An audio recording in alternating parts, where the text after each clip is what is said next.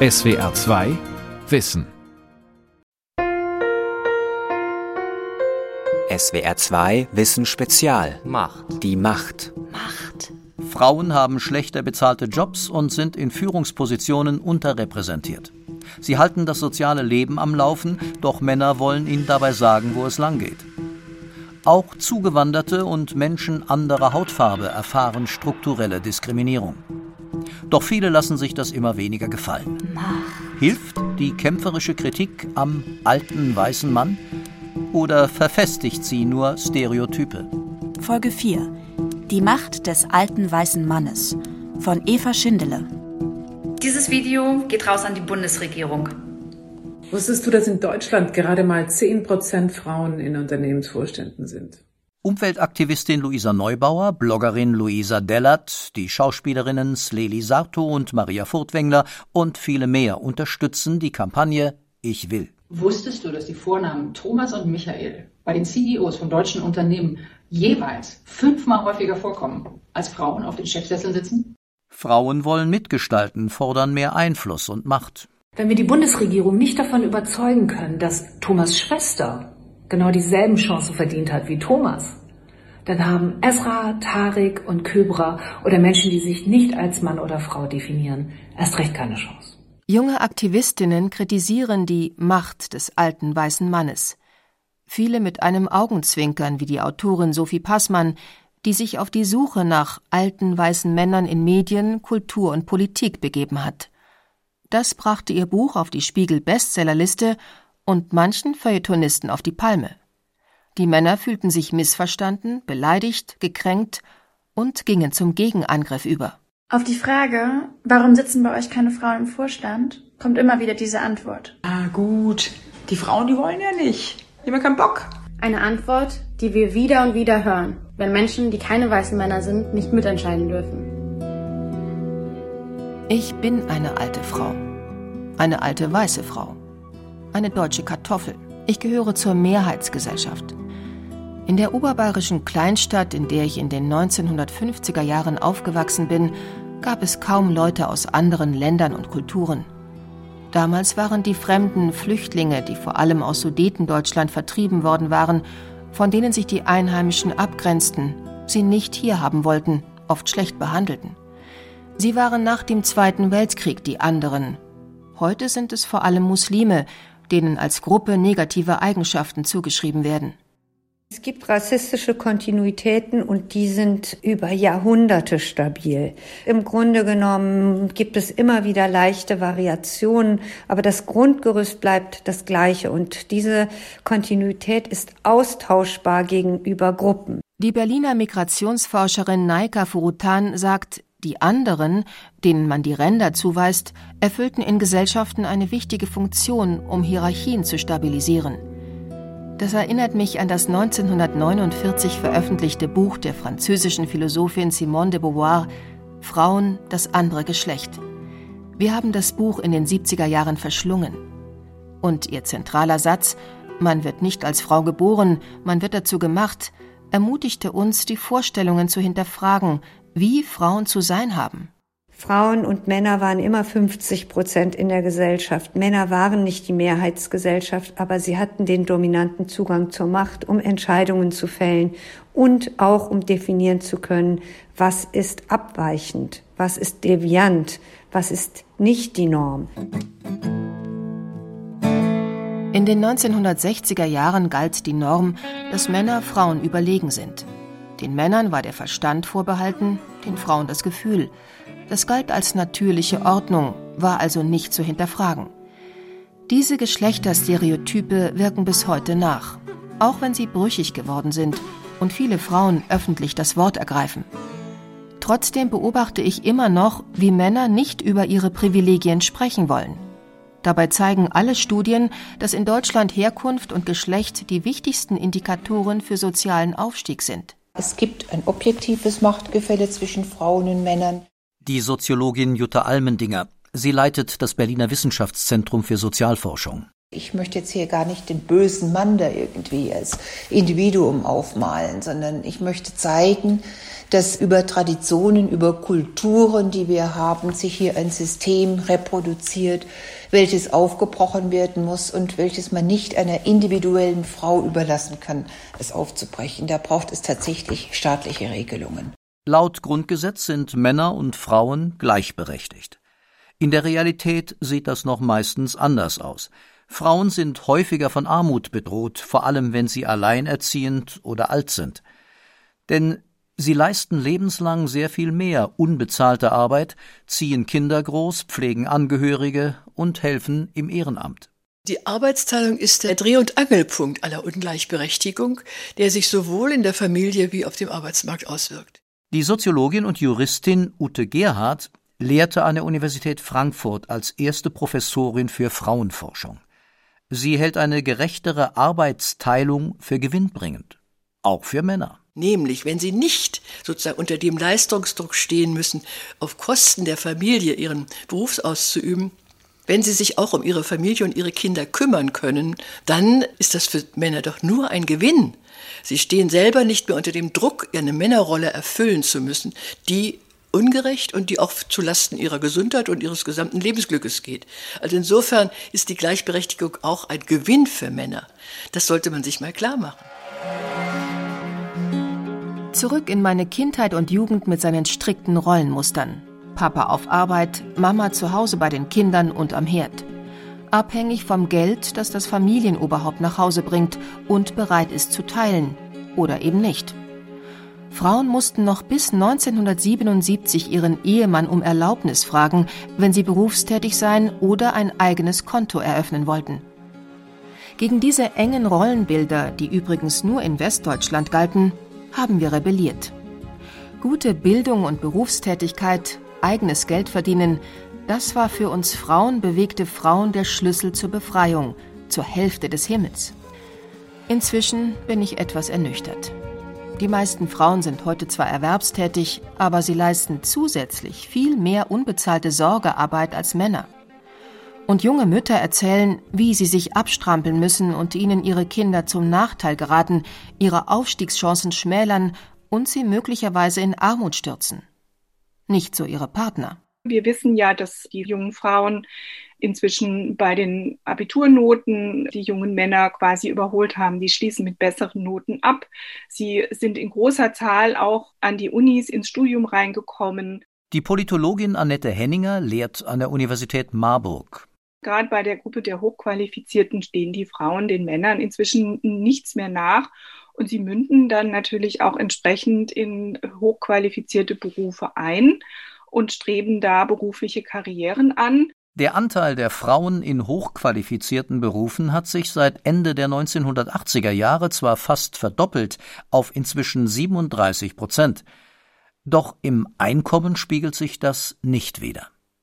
Spitzenpositionen werden nach wie vor vor allem mit Männern besetzt. Frauen stoßen oft an eine gläserne Decke, egal ob in Politik, Wissenschaft oder Wirtschaft. Ganz eindeutig in den letzten Jahrzehnten, auch bis zum heutigen Tagen, wird die Wirtschaft, die Unternehmen, die Unternehmensphilosophie wird von Männern beherrscht und dominiert. Das sagt einer, der es wissen muss. Er hat jahrzehntelang in führenden Positionen in der Wirtschaft gearbeitet und ist auch jetzt noch in diversen Gremien tätig. Er will gerne anonym bleiben.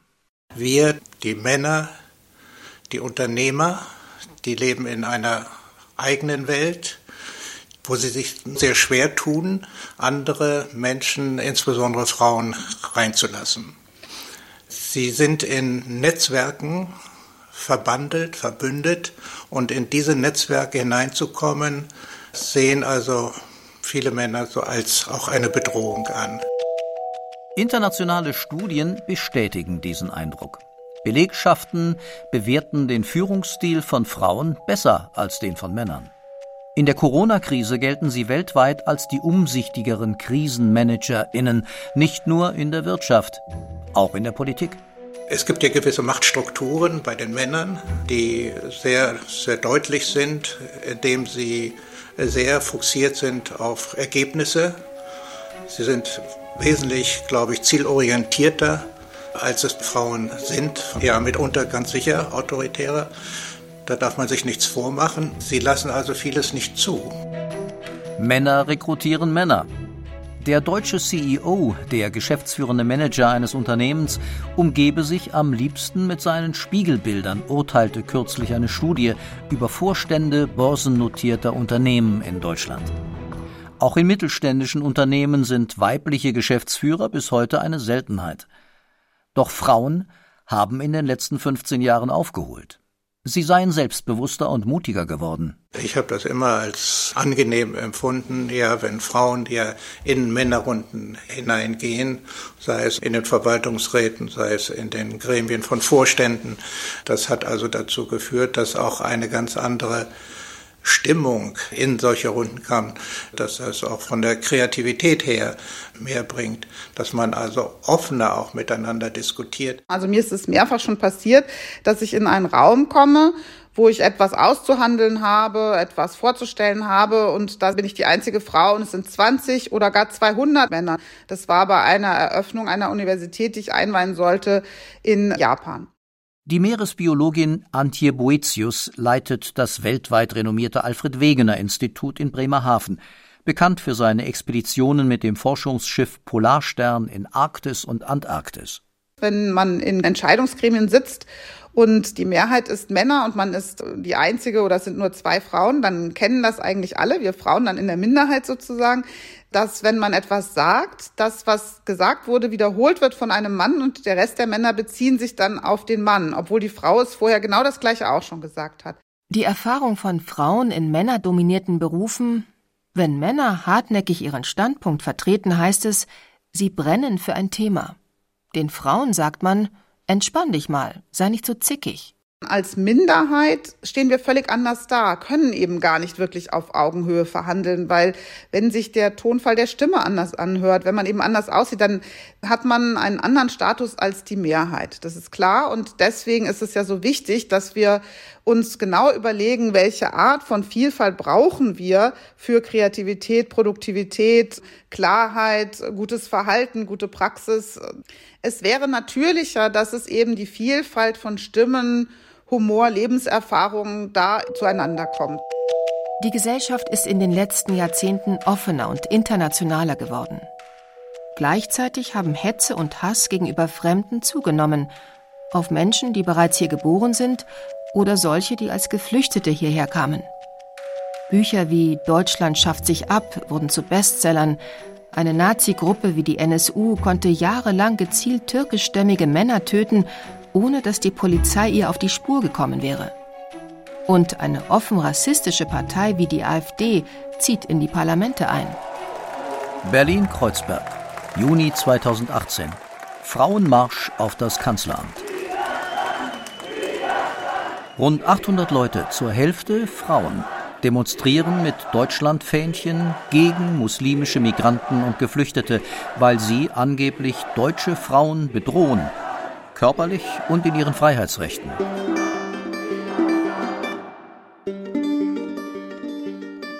Als ich Mitte der 1970er Jahre nach West-Berlin zum Studieren zog, lernte ich zum ersten Mal Menschen näher kennen, die von anderswoher kamen. In meinem Kiez wohnten viele türkische Familien. Ab und an wurde ich von Nachbarinnen zum Tee eingeladen und auch mal zu einer türkischen Hochzeit. In dieser Zeit befreundete ich mich auch mit Filis. Ihre Mutter war von Siemens angeworben worden und schuftete am Fließband.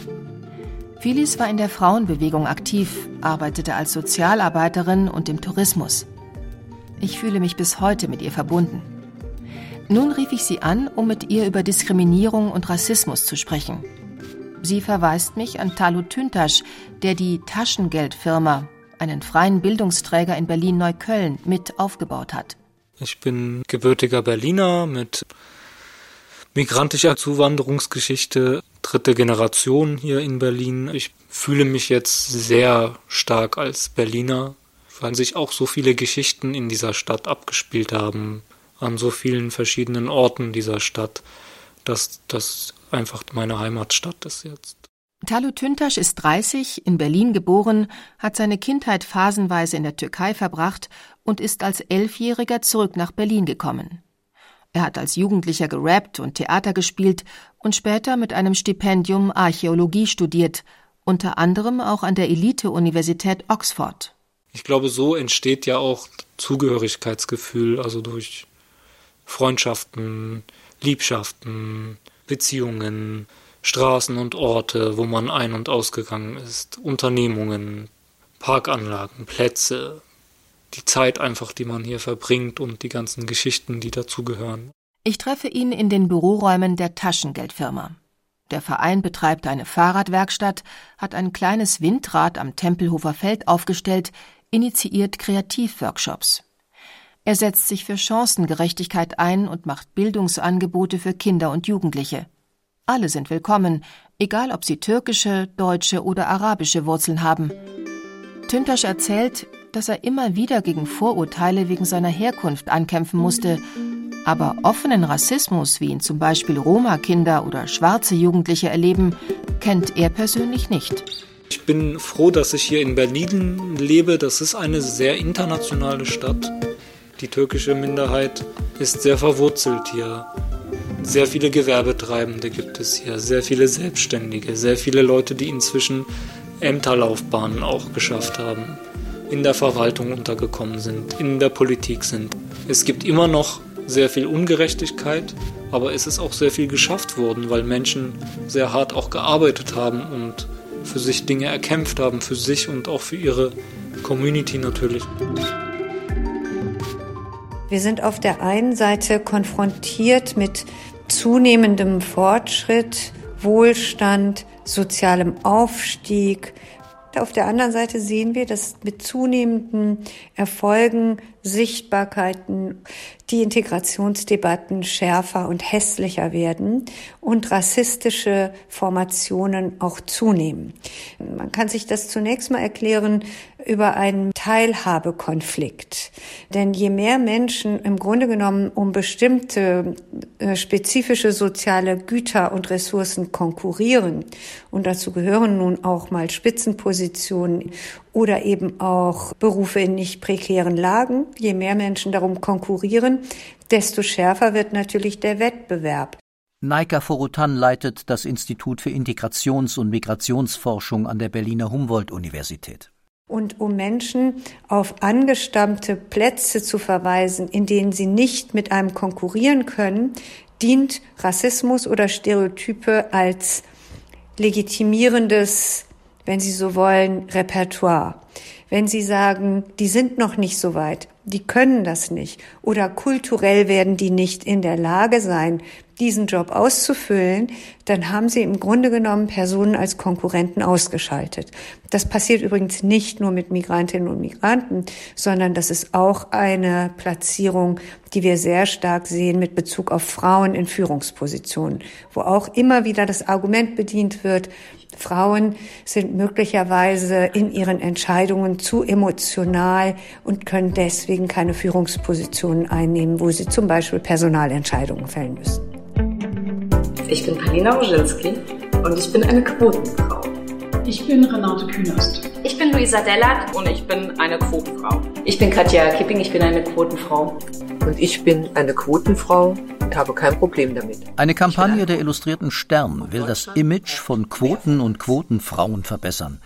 Sie wird von zahlreichen prominenten Frauen unterstützt. Auch die Meereswissenschaftlerin Antje Boetius beteiligte sich an der Aktion. Ebenso EU-Kommissionspräsidentin Ursula von der Leyen. Ich bezeichne mich als Quotenfrau, weil ich aus persönlicher Erfahrung weiß, dass die Veränderung zum Besseren nicht von selbst kommt. Verbindliche Frauenquoten polarisieren schon seit langem. Vor allem wirtschaftsliberale und rechtskonservative Kreise behaupten, dass Frauen, die wirklich gut und leistungsstark sind, es auch ohne Quote schaffen würden. Die AfD wettert gegen Feminismus oder wie sie es nennt, Gender Gaga, hält Gleichstellungsstellen für Steuerverschwendung und punktet damit bis in die Mitte der Gesellschaft, vor allem bei Männern, die das Hauptklientel der Rechten sind. Gleichstellung an sich ist schon eine Diskriminierung und ehrlich gesagt eine Frechheit, weil das bedeutet, dass ich nicht gleichberechtigt bin, sondern gleichgestellt werden muss und auch selbst nicht in der Lage bin, mir diese Gleichberechtigung durchzusetzen, sondern dass ich da Hilfe benötige. Die Studienrätin Nicole Höchst sitzt für die AfD im Bundestag. Ich halte diese ganzen Vorstöße, Frauen zu bevorzugen, was eine Quote ja tut, benachteiligt Männer, bevorzugt Frauen, eine Gleichstellung auf Kosten der Männer, halte ich für ganz, ganz ungut, auch wie diese MeToo-Kampagne. Die AfD feiert den heldischen Mann und propagiert ein traditionelles Familienmodell mit klaren Rollenvorstellungen. Schließlich hätte das die Natur so vorgesehen. Dabei trifft sie sich mit fundamentalistischen Christen, die die Geschlechterrollen als Gott gegeben ansehen. Und gegen die Natur oder Gott kann man doch nicht rebellieren und mehr Gerechtigkeit einfordern. Auch eine Methode, männliche Macht zu stabilisieren. Die Feministinnen werden imaginiert als Teil einer mächtigen Elite, die quasi im Hintergrund die Strippen ziehen und die Menschen manipulieren. Es gelingt ihnen mit diesen Debatten natürlich erfolgreich, ähm, Ängste äh, zu schüren und zu mobilisieren. Die Politologin Annette Henninger leitete das sogenannte Reverse-Projekt, das antifeministische Politik in Deutschland und im europäischen Ausland untersuchte. Und diese Politiken suggerieren den Menschen, man könnte quasi einfach in die Vergangenheit zurückkehren und zu gesicherten Geschlechterverhältnissen, wo Männer noch richtige Männer und Frauen noch richtige Frauen waren. Und sie versuchen damit natürlich auch, das einer demokratischen Aushandlung zu entziehen. Und es wird den Leuten quasi vorgegaukelt, man könnte jetzt zurück in die Zukunft reisen. Ne, wir könnten jetzt ohne weiteres das alte Ernährermodell zurückbekommen, damit es wieder so schön wird, wie es auch früher schon nicht war. Aber dass es inzwischen eben strukturelle Veränderungen am Arbeitsmarkt gegeben hat, das wird damit nicht berücksichtigt. Ne? Man kann nicht einfach die Zeit zurückdrehen, sondern muss für die aktuellen Probleme neue und andere Lösungen finden. Wenn ich an den mächtigen alten weißen Mann denke, fallen mir die Putins, Trumps, Bolsonaros und Erdogans dieser Welt ein. Also alles Männer des öffentlichen Lebens. Aber was ist mit Herrn Müller, Herrn Yüksel und Herrn Zechau? Statistiken zeigen, der Anteil an Hausarbeit und Kinderbetreuung, den Männer leisten, ist in den letzten drei Jahrzehnten nur wenig gestiegen. Darüber können auch die zwei Monate Erziehungsurlaub, die inzwischen 40 Prozent der Väter in Anspruch nehmen, nicht hinwegtäuschen. In Paarhaushalten mit Kindern leisten die Frauen täglich zweieinhalb Stunden mehr Sorgearbeit als Männer. Unbezahlt, versteht sich. Zählt man unbezahlte und bezahlte Arbeit zusammen, ist die Wochenarbeitszeit bei Frauen heute höher als vor 30 Jahren. Bei Männern ist sie gesunken. Ungerecht, oder? Zugegeben, kein Sklaventreiber zwingt heute Frauen zu Hause zu bleiben. Es läuft viel subtiler ab. Mütter genießen es vielleicht sogar, sich erst einmal ganz dem Kind zu widmen und für den Partner da zu sein. Doch dieses Modell rächt sich, vor allem nach Trennungen. Fast 30 Prozent der Alleinerziehenden werden zumindest zeitweise von Hartz IV abhängig und westdeutsche Frauen bekommen 40 Prozent weniger Rente als Männer. Unsere Gesellschaft ist nach wie vor sehr stark auf das Normalarbeitsverhältnis ausgerichtet, das implizit männlich gedacht ist, nämlich auf eine durchgängige Vollzeiterwerbstätigkeit, sozialversicherungspflichtig mit einem existenzsichernden Einkommen. Zur Jahrhundertwende waren Frauen rund um den Globus in den Kampf um ihre eigenen Rechte gezogen. Sie haben sich vernetzt, sie haben sich gegenseitig unterstützt. Bundestag 2018. Bundeskanzlerin Angela Merkel hält eine Festrede zu 100 Jahre Frauenwahlrecht. Niemand lacht ein junges Mädchen heute mehr aus, wenn es sagt, dass es später einmal Ministerin oder sogar Bundeskanzlerin werden will. Ende letzten Jahres es soll sogar schon es soll sogar schon Fragen geben, ob es auch ein Mann werden darf. Wird mir manchmal berichtet, habe ich mir nicht ausgedacht. Doch noch immer kommt im Bundestag eine Frau auf zwei Männer. Sie bestimmen weiterhin die Regeln. Wenn weibliche Abgeordnete am Rednerpult stehen, steigt der Lärmpegel. Männer reißen anzügliche Witze über ihr Aussehen, unterbrechen sie häufiger oder hören erst gar nicht zu. Mit der AfD ist das Macho- und Dominanzgehabe größer geworden. Die 38-jährige Bundestagsabgeordnete Sarah Riglewski musste erleben, wie sich rassistische Einstellungen mit sexualisierten Gewaltfantasien vermischen. Sie hatte der AfD im Zusammenhang mit der Debatte um Paragraf 219 Scheinheiligkeit vorgeworfen. Zur Erinnerung. Der Paragraph 219 verbot Ärztinnen und Ärzten, die Schwangerschaftsabbrüche durchführen, über die Methode des Eingriffs, Risiken und Nebenwirkungen im Netz zu informieren. Mehrere Ärztinnen waren deshalb verurteilt worden. Das Schlimme ist, das hört ja nicht im Parlament auf. Es ist ja nicht vorbei, wenn die Debatte vorbei ist, sondern das geht dann weiter. Dann äh, bekommt man Anrufe ins Büro, man bekommt E-Mails, wo gesagt wird, hoffentlich würde ein Monster wie ich niemals Kinder bekommen. Irgendwer hat geschrieben, wenn ich so sehr für den Lebensschutz von Arabern bin, dann möge ich doch mal von der Horde Flüchtlinge vergewaltigt werden.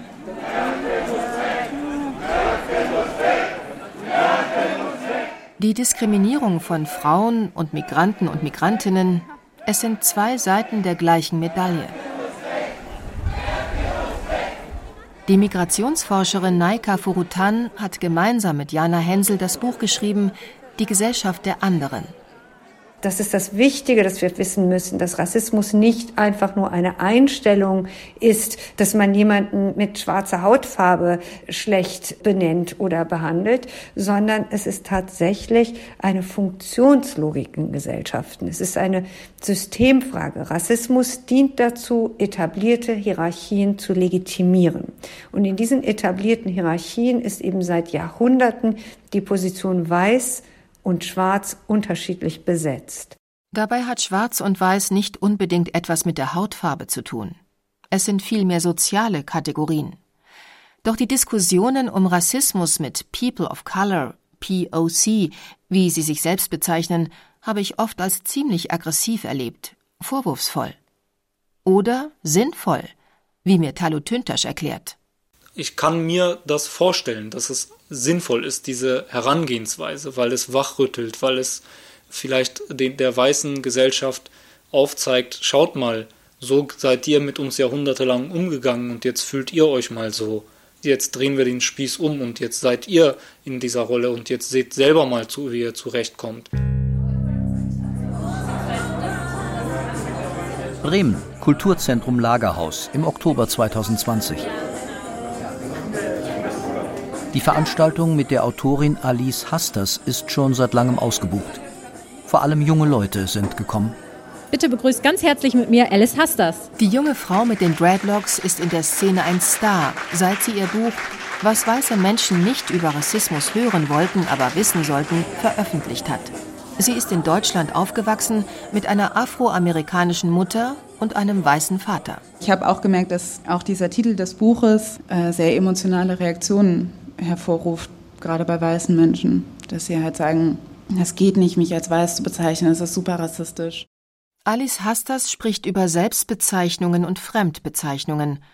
Eine Zuhörerin, deren Vorfahren aus der Türkei eingewandert sind, merkt an, sie möchte sich nicht als schwarz oder Frau mit Migrationshintergrund einordnen und damit selbst ausgrenzen. Aber können Leute, die nicht typisch deutsch aussehen und fremd klingende Namen tragen, überhaupt der Einordnung entkommen? Da sieht man ja schon, wer eine Deutungshoheit hat. Weil dieser Umstand, das weiße Standard ist, fordert ja, dass ich mich immer als anders verorte oder außen verorte oder abweichend vom Standard verorte und quasi gar nicht aus meiner Perspektive denke, sondern permanent irgendwie aus der Sicht der anderen, aus der Sicht der anderen denke. Die Kritik an der Macht des alten weißen Mannes provoziert. Weiße Männer, aber auch weiße Frauen. Jedenfalls hat sie meinen Blick geweitet. Junge, mutige Frauen haben inzwischen die öffentliche Bühne betreten und pochen auf gleiche Chancen. Doch wahrscheinlich werden auch sie die nächsten Jahre auf Quoten in Politik oder Wirtschaft angewiesen sein, um mitgestalten zu können. Quoten sind nicht sexy, aber sie können helfen, hartnäckige Machtstrukturen aufzulösen. Mir jedenfalls macht das Engagement für ein Land, in dem Vielfalt gelebt werden kann, Hoffnung. Es bestärkt mich in dem Gefühl, dass unsere Kämpfe für eine gerechtere Welt nicht ganz umsonst waren. SWR 2 Wissen Spezial Folge 4 Die Macht des alten weißen Mannes von Eva Schindele Sprecherin Chris Nonnast. Sprecher Volker Risch. Redaktion Dirk Asendorf. Regie Günter Maurer. Ein aktualisierter Beitrag aus dem Jahr 2021. In der nächsten Folge geht es um die Macht der Algorithmen. SWR 2 Wissen. Manuskripte und weiterführende Informationen zu unserem Podcast und den einzelnen Folgen gibt es unter swr2wissen.de.